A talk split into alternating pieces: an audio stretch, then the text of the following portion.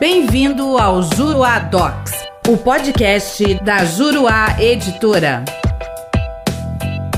Olá, tudo bem? Eu sou o professor René Hellman e neste podcast nós vamos falar sobre o objeto dos embargos de divergência. O objeto do recurso de embargos de divergência deverá sempre ser acórdão de órgão fracionário, não pode ser decisão monocrática. A decisão paradigma, entretanto, pode ser monocrática, ou seja, aquela decisão com a qual será comparado o acórdão recorrido para demonstrar a existência de divergência no tribunal. A decisão paradigma deve ser de outro órgão fracionário do tribunal, pois se for do mesmo órgão não indicará divergência e sim superação do entendimento com exceção da hipótese prevista no artigo 1043, parágrafo 3 do CPC. No julgamento do agravo interno na petição 14.925, relatado pela ministra Maria Isabel Galotti, a Corte Especial do STJ entendeu não ser cabível embargos de divergência contra acórdão do tribunal que tenha sido proferido em pedido de tutela provisória cuja finalidade era agregar efeito suspensivo a um conflito de competência. Nesse julgado,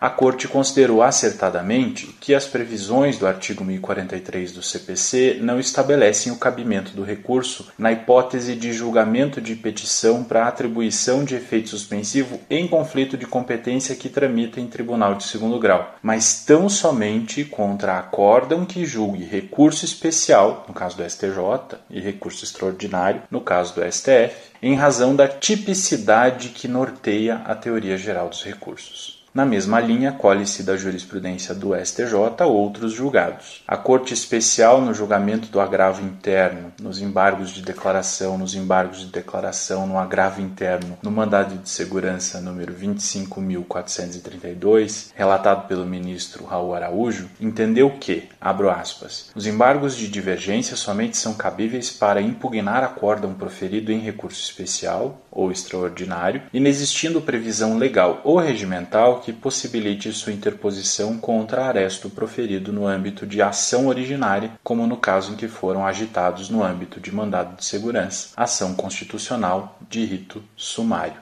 Fecho aspas. A primeira sessão, por seu turno, decidiu ainda na vigência do CPC de 73, mas com entendimento adequado ao CPC de 2015, que, abro aspas, o recurso de embargos de divergência deve ser interposto contra acórdão proferido em tema de recurso especial e de agravo de instrumento que examine o mérito de recurso especial. Fecho aspas.